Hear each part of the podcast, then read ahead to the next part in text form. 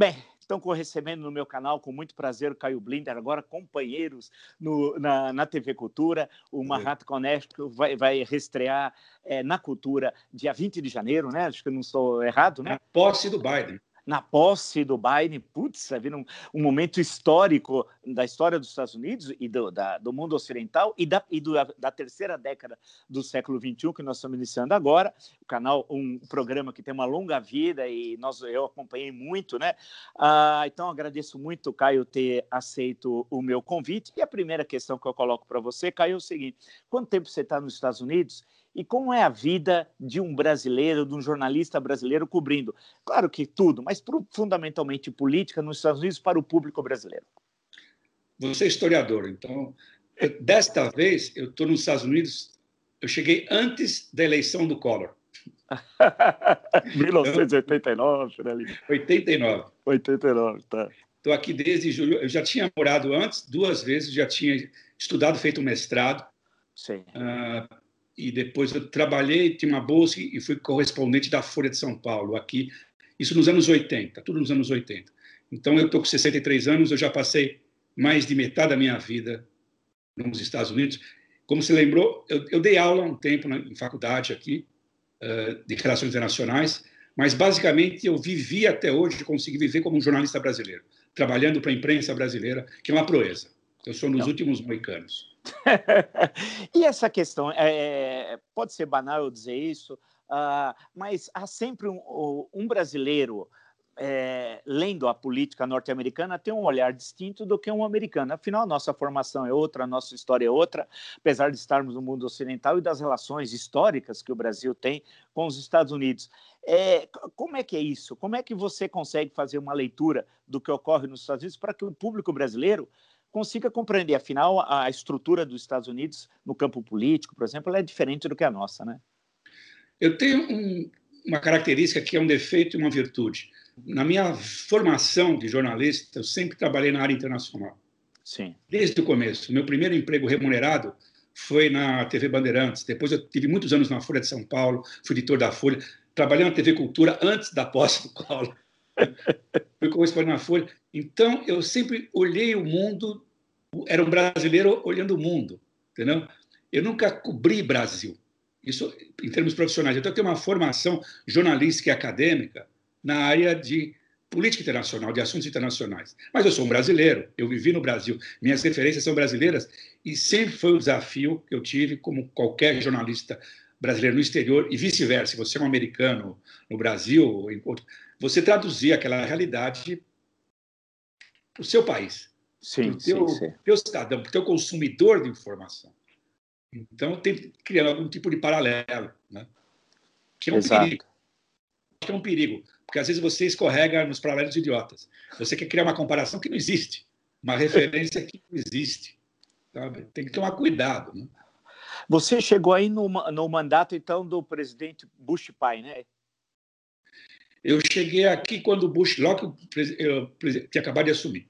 Sim, Mas eu tinha coberto muito antes, eu fui correspondente, eu cobri o governo Reagan aqui também antes. Sim. Estava aqui no Instagram Contras, eu, eu peguei ainda a eleição do Reagan, isso no sim. Brasil, hein? ele contra o Carter, ainda na Folha de São Paulo. Eu sim. trabalho há mais de 40 anos, então no Brasil eu cobri tudo isso, depois eu cobri nos Estados Unidos também. É, é claro que eu sei que é uma pergunta, uma espécie de Deus e sua obra, Caio, mas é, é, quais as diferenças que você identifica dos Estados Unidos de 1989, dessa presença sua, então, já direto, com os Estados Unidos agora de 2021? O que, que aconteceu com os Estados Unidos? A coisa que mais me pressiona são ligadas à informação. Né? É, é Para mim, é, como, é o paradoxo da informação. Nós nunca tivemos tanta informação à nossa disposição e nunca tivemos tanta desinformação. Então, essas coisas andam juntas, sabe? É uma coisa que a gente está sentindo isso agora, sabe? O desafio que foi agora, você tem um presidente dos Estados Unidos que é um fabulista. Ele inventou uma história, não existe. Ele inventou que teve fraude na eleição. E e essa lorota dele, essa fábula, é vista como tratada como fato por uma, uma percentagem significativa da população. Você pode ter vários caminhos para isso. Então, isso que me, me fascina. E a mesma coisa hoje no Brasil. Então, você vê esse domínio avassalador das redes sociais, que é uma bênção e uma maldição ao mesmo tempo. Eu, você me perguntou de jornalista, eu sou do tempo ainda, eu trabalhei do tempo do Telex, que era uma, era uma dificuldade achar informação. Eu trabalhei um tempo que tinha banco de dados na Folha de São Paulo, a gente subia no quinto andar da redação na Barão de Limeira e pegava as pastas com informação. Pasta, recorte. Sabe? Então, informação era difícil. Eu, eu fugi um pouco da pergunta, mas essa é diferença fundamental que eu vejo. E a segunda, uma resposta mais política, é a degringolada de um dos dois grandes partidos americanos. Você falou, eu vim aqui cobrir quando George W. pai era presidente, era o establishment republicano, um político conservador. Então, tem um político mais um pouco à esquerda, mais à direita. Hoje você tem um partido que é um, um partido que traiu os ideais do seu fundador, o primeiro presidente republicano, que é o Lincoln. É uma, um absurdo o que está acontecendo. Então, esse partido ele está à margem da sociedade. Ele está mais uma coisa. Você chama de extremista. Esses caras são extremistas. Mas como você vai chamar de extremista se eles estão no núcleo do partido? Então eles, eles são centristas, porque o centro do partido hoje foi dominado pelos psicofantas do Trump.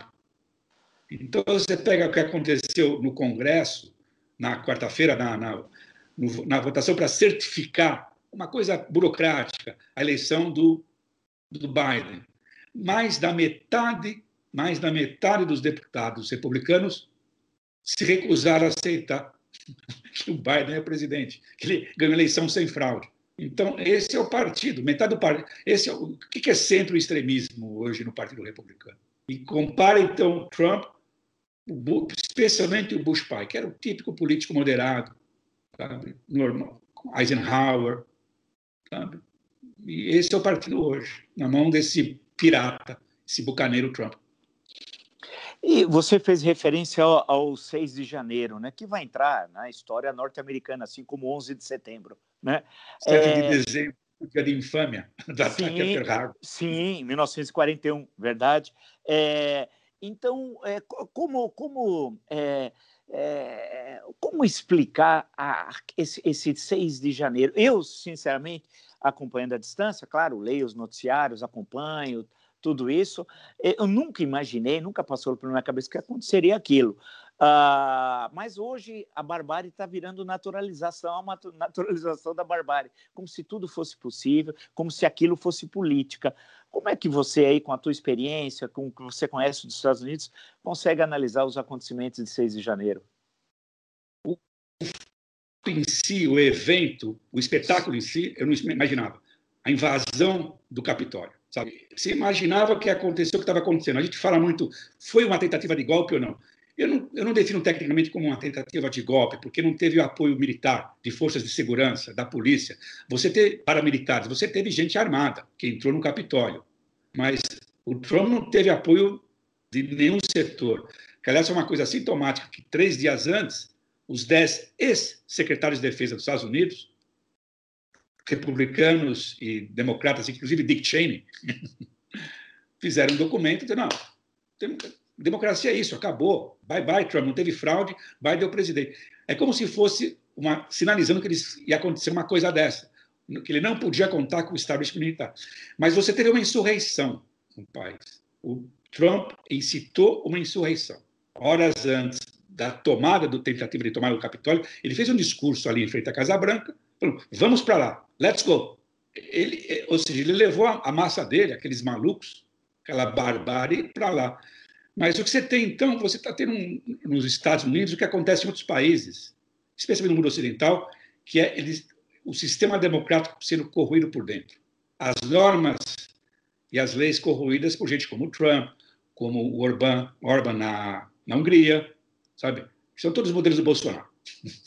É, é, esse é o time do Bolsonaro. É gente eleito, ou seja, é, o chamado conceito da democracia iliberal. Né? Aquela, você ganha a eleição, você ganha pelo voto. Talvez depois você vai roubar, mas você, você chega pelo voto normal. E a partir daí você corrói o sistema por dentro com suas normas autoritárias, minando as instituições, o Congresso, o Judiciário, tratando a mídia no termo stalinista que eles usam, inimiga do povo. Então, você vê isso com o Trump. Eu não esperava esse tomar, mas o Trump ele é o resultado, é o corolário do que se esperava de um cara como o Trump. Nesse ponto não tem surpresa. É, agora, a questão é o que, o que pode ocorrer, eu queria depois retornar essa questão, o que pode ocorrer com o Trump? Porque vai, vai ter uma disputa pelo Partido Republicano, pela direção do partido, entre os republicanos, vamos chamar assim, tradicionais, de velha cepa, os republicanos, os republicanos mesmo, e o Trump, que nunca teve uma história partidária. Então, vai ser uma disputa. Como é que é possível desenhar esse cenário dessa disputa entre o Trump e, e uma corrente considerável do partido que deve segui-lo e os republicanos tradicionais, daqueles que vêm lá desde o século XIX? Você tem uma guerra civil hoje no partido. Sabe? O, o, o comando do partido fez um pacto com o diabo, aceitou o Trump, aceitou isso. Era o pacto, valia a pena, por quê? Ele vai colocar juízes conservadores não em todas as instâncias, não apenas no Supremo, né?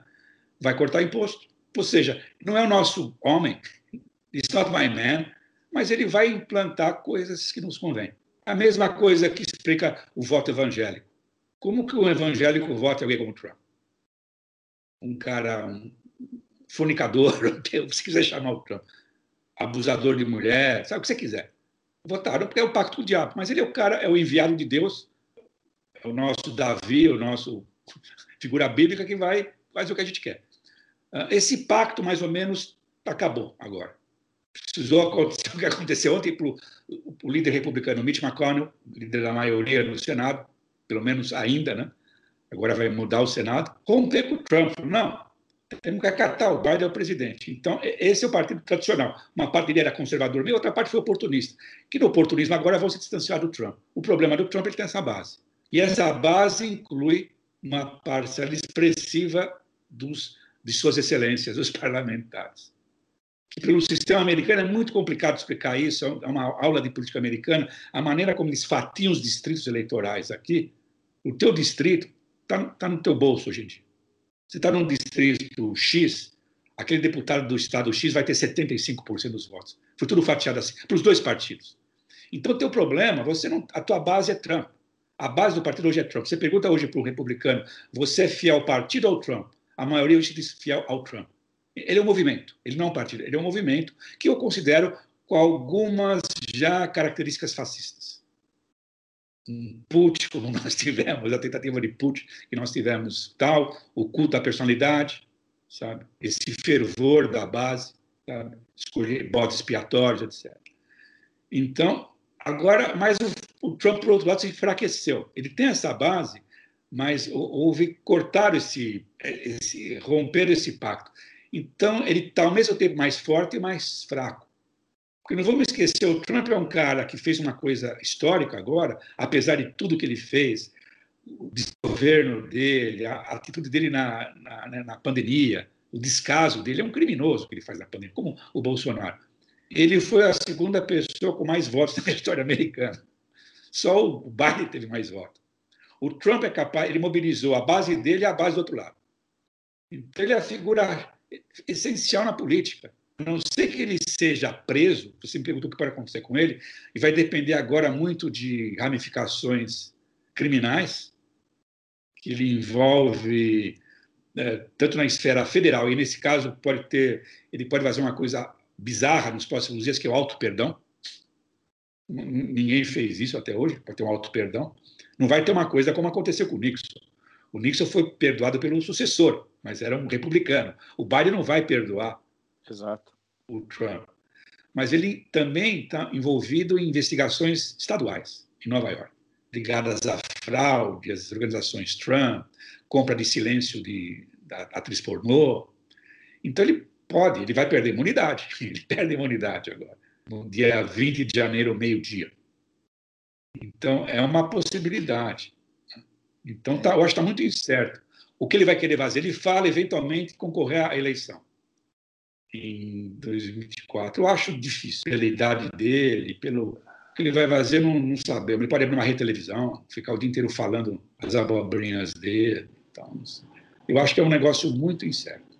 É, é, Sim, essas questões com fisco, né, que são complicadas no caso norte-americano, né, ele vai ter problemas sérios com a justiça. Agora, o curioso, é, ao invés do você falou do put do, do Capitólio, eu lembrei do da cervejaria, né? Cada país tem, tem a sua tentativa de golpe, né? E, é, é, agora, eu estava justamente aqui é, pensando o seguinte, quer dizer, a é, esse, esse, esse acordo com o diabo que a cúpula do Partido Republicano fez com ele, né, no processo de quatro anos atrás, em 2016, e o custo político para os Estados Unidos. E é curioso que essas lideranças, lembrou do Orban na Hungria, é, e podemos puxar em outros momentos da história, eles desqualificam o Estado Democrata de Direito antes de chegar ao poder. E o Estado Democrata de Direito não os reprime constitucionalmente, legalmente, das ações anticonstitucionais e antirrepublicanas que eles realizam. E quando eles tomam o poder, eles cumprem o que eles falaram antes, quer dizer, não é uma novidade, e destroem as bases do Estado Democrático de Direito. Aí lembra, é mal né? comparando, claro, a Alemanha, a Constituição de Weimar, Hitler, né, que acaba se utilizando a Constituição de 1919 e depois ele solapa, destrói tudo aquilo. Quer dizer, é um processo que nós vemos também aqui no Brasil, né? Eu concordo. Você tem a palavra que você está usando em inglês hoje em dia são, em português eu vou traduzir, enablers, é facilitadores, os cúmplices. Os republicanos, eles foram facilitadores. Eles podiam ter feito alguma manobra nas primárias republicanas em 2015 para cortar o Trump. É, o que nós estamos vendo o Trump é o Trump que a gente via desde o começo.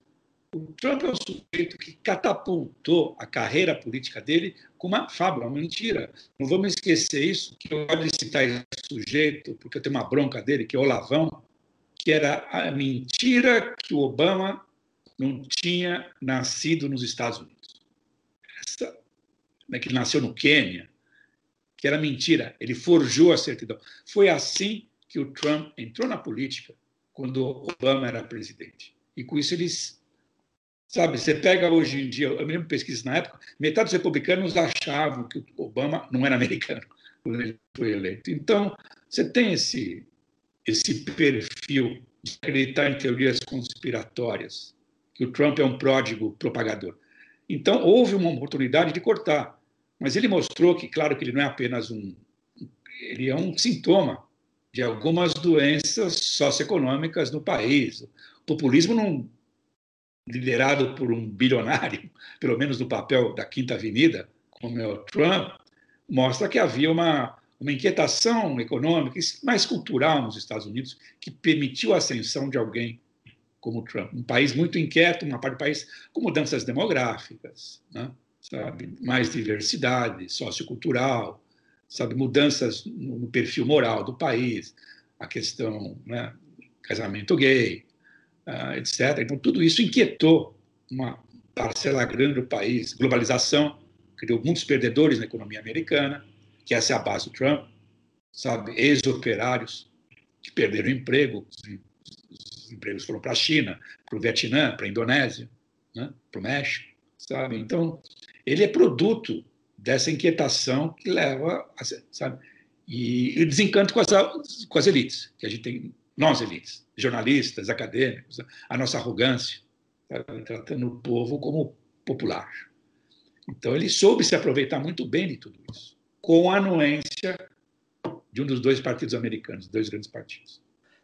Deixa eu mudar um pouco, Caio. Vamos pegar a, é, nesse período entre 1989 é, você ficando direto aí até agora, a 2021, a representação do Brasil nos Estados Unidos, né? Porque tem aquelas representações da imagem, imagem da imagem. Ah. Porque, vamos lá, se a gente fosse puxar o fio da meada, tem as representações célebres da Segunda Guerra Mundial, da política ah. da boa vizinhança, a figura clássica é a Carmen Miranda, mas uma série de intelectuais brasileiros foram para os Estados Unidos e americanos vieram ao Brasil naquele período, depois dos anos 50, tal, tudo.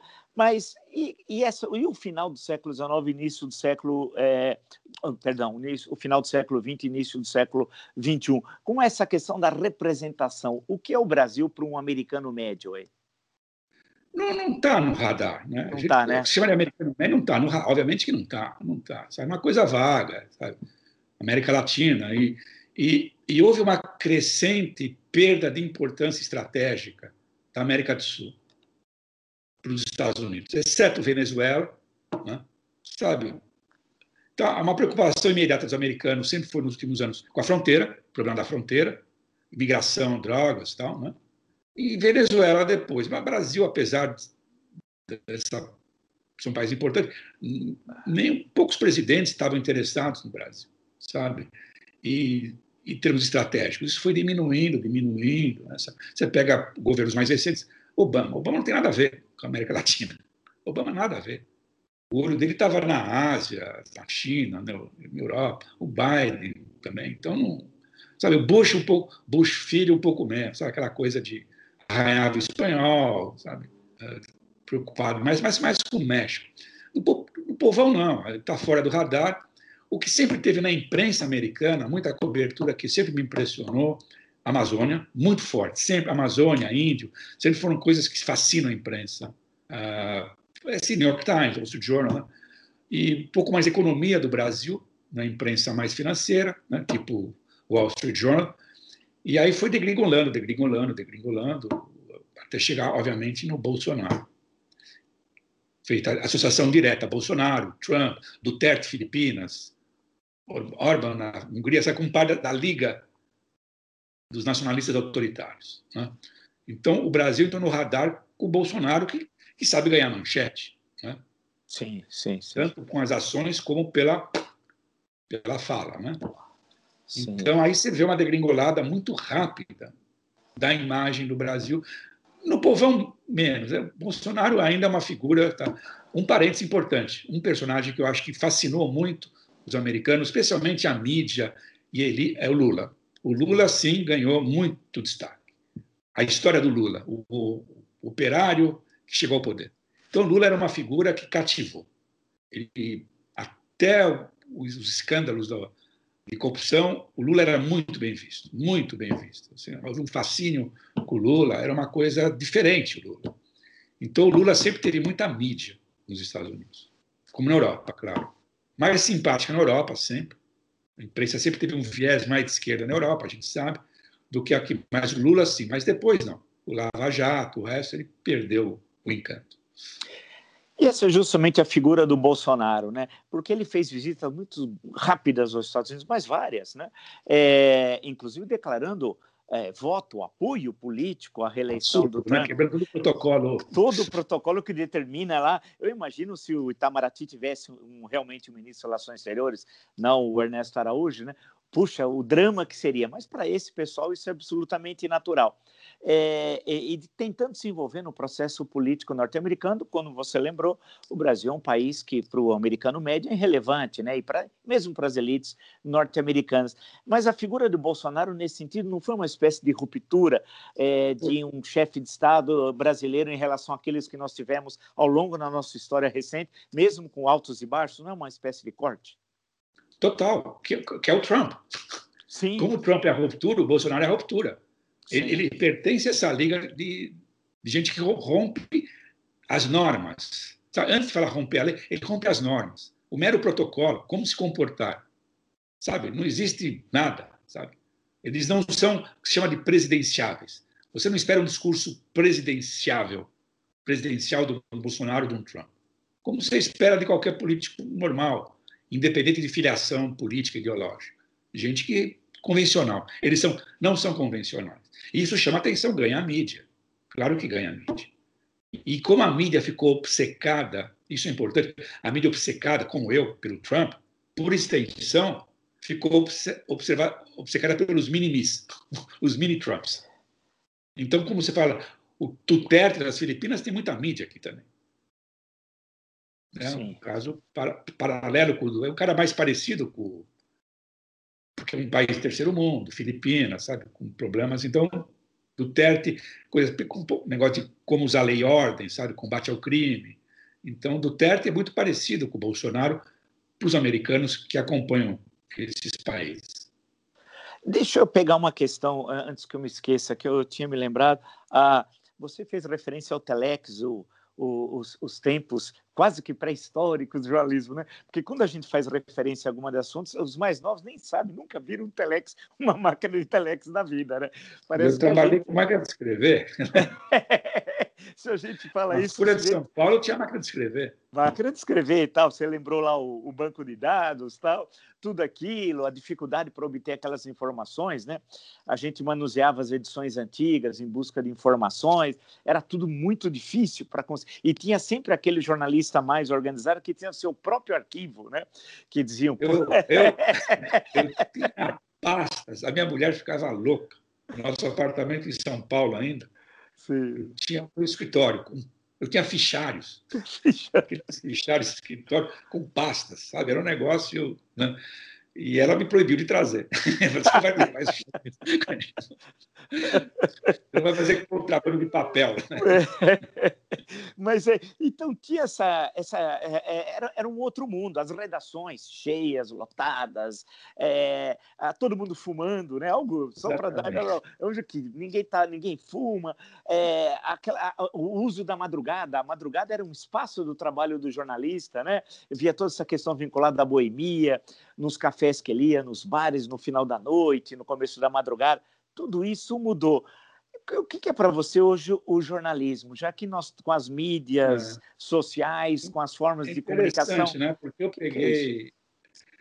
eu, eu, eu cresci, eu, minha formação foi nesse ambiente que você descreveu muito bem. Eu tive um redator na Folha de São Paulo, eu, eu, eu fui editor, era uma turma precoce do Otavinho Frias Filho, que a gente tomou o poder, o nosso, tomamos o poder. Eu era editor da Folha por 23 anos. Sabe, eram os menudos, a gente chamava os menudos, lembra? lembro, claro, claro. E eu mandava num monte de gente importante, eu era chefe do Paulo França, sabe? Eu tinha um redator alcoólatra, um gênio, uma pessoa cultíssima, falava inglês, francês, sabia literatura, pessoa mais velha, alcoólatra, ele tinha um chamava, que trabalhava no jornal, o pescoção. Pescoção que você ficava de sexta para sábado, preparando a edição de domingo. Era, então você ficava até de madrugada. Aí eu, era o dia do meu plantão, voltava sábado, eu chegava na redação às sete da manhã de sábado para fechar logo a edição de domingo. Depois de ter saído tarde, esse redator estava dormindo em cima das mesas. Ele não tinha ido embora, ele tinha que voltar para trabalhar. Era naqueles bares horrorosos na boca do lixo, na Barão de Ribeirão, enchia, ele voltava para dormir em cima da mesa e para trabalhar. Eu peguei esse coisa. Aí eu, é curioso, aí eu vim para os Estados Unidos. E boa parte da minha vida aqui nos Estados Unidos é uma coisa da, da era da pandemia, de trabalhar em casa. Eu já não trabalhei mais em redação, exceto agora, nos últimos anos, eu, eu trabalhava na redação da Globo, em Nova York durante 10 anos agora, os últimos 10 anos do Manhattan Connection, era, aí era uma redação normal, mas eu não ia todo dia. Então, eu estou pronto para a pandemia. Eu já vivendo a pandemia há mais de 30 anos. Nesse sentido, do distanciamento, de aprender a trabalhar em casa, com os filhos, com o bebê em casa, com o cachorro, sabe?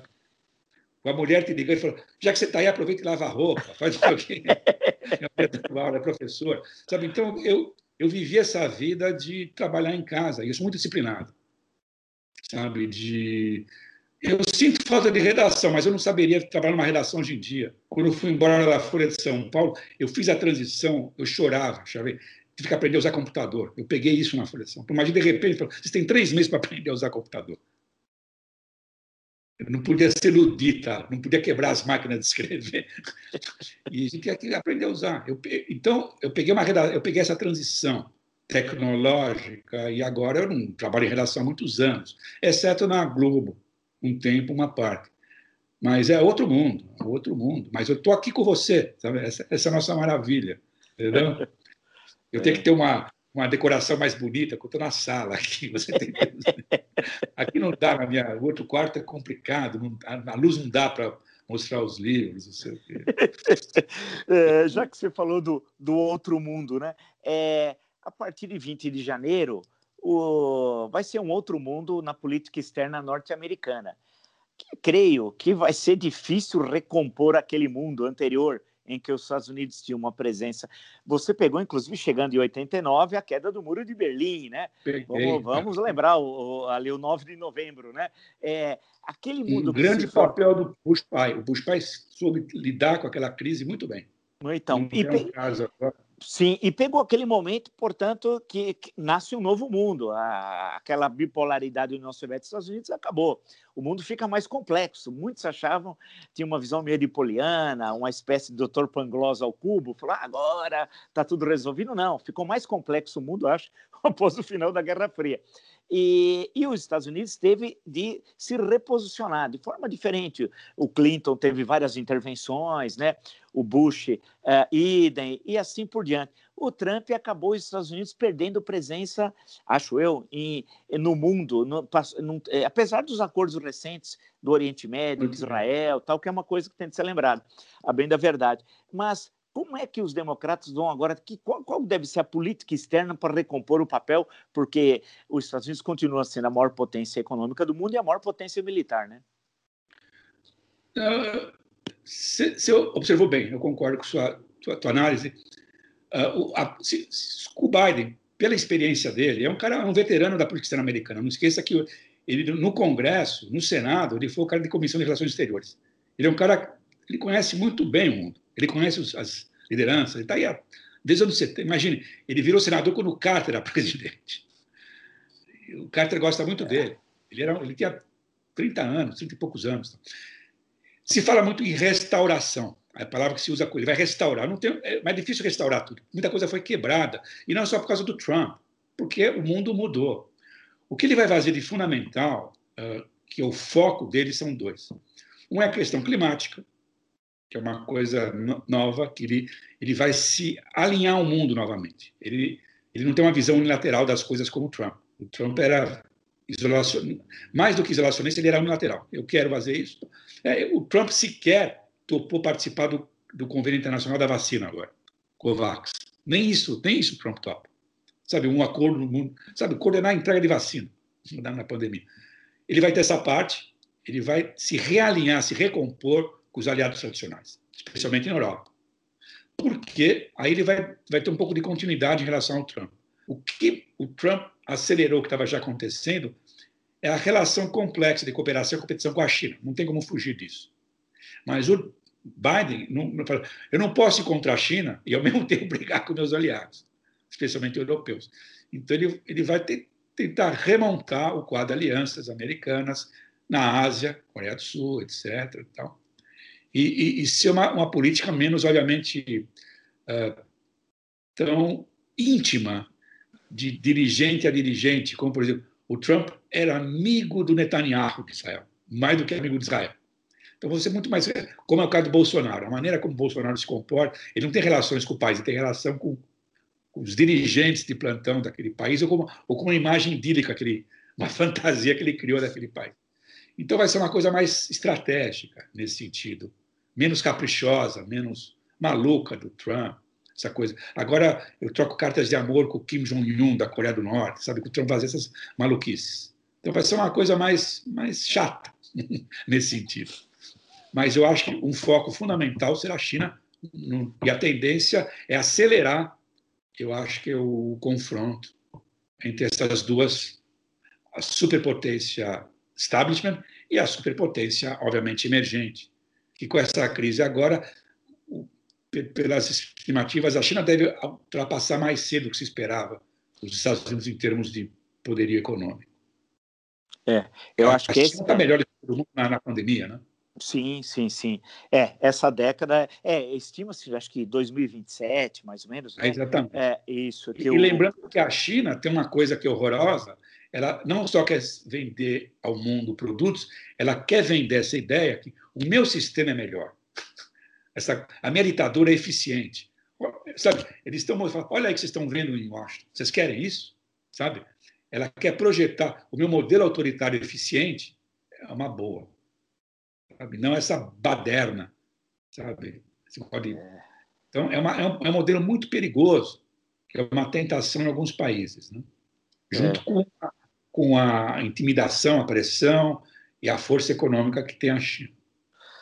Legal. É, antes de terminar, eu queria. É, parece uma coisa caótica, não é? Mas eu vi a sua identificação no WhatsApp, tem uma foto, me parece que é o Murumbi. É, o anel intermediário do Morumbi, né? Você está com seu pai ali no Morumbi? Exatamente. É primeiro, isso é logo depois da, da, meu pai, querido Davi, falecido, é. melhor amigo, cracão de bola, quase Sim. virou profissional na Portuguesa de Esportes. Quase. Sim. Minha avó não deixou ele assinar o contrato, ele tinha 17 anos. Ele era vagabundo, estava de noite no colégio Piratininga. Minha avó não permitiu. Cracão, uma cracão, São Paulino, infelizmente São Paulino. Né? Eu sou Santista, só para aí mesmo.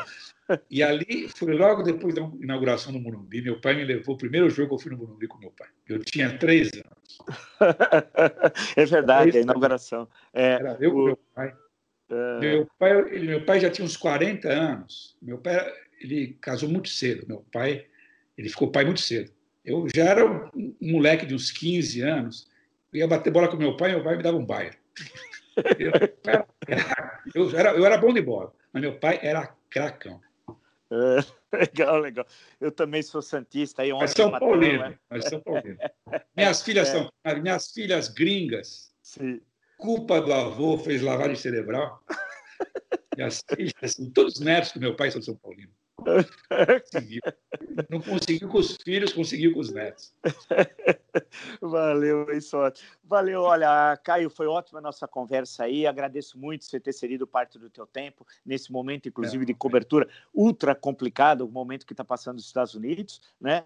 E que nós estamos aqui todos acompanhando. Desejo muito boa sorte a reestreia agora na TV Cultura puxa, veio uma Rat Connection é uma, é uma tem uma história belíssima, tal. Eu acompanhei grande parte dessa história também, porque eu sou fã do Obrigado. programa, acompanhava você toda a turma, desde também lá atrás, da época do Paulo Francis, momentos muito engraçados né, que eu fui eu aprender. Eu espero, sei, com o fim da pandemia, eu, eu não vejo a hora de poder viajar. Eu sou de São Paulo, eu sou paulistano te levar para comer uma pizza no Monte Verde. Opa! Já, já... Ah, com ele. Vou lá desde que eu nasci. já, tu já, já acertou. É, legal, só falta acertar o dia. Já, já aceitei o convite, vou sim. Tá bom, tudo de bom para você. Até um Obrigado, próximo encontro. Obrigado, valeu. Obrigado pelo abraço. convite. Valeu. Tchau, tchau. Tchau, tchau.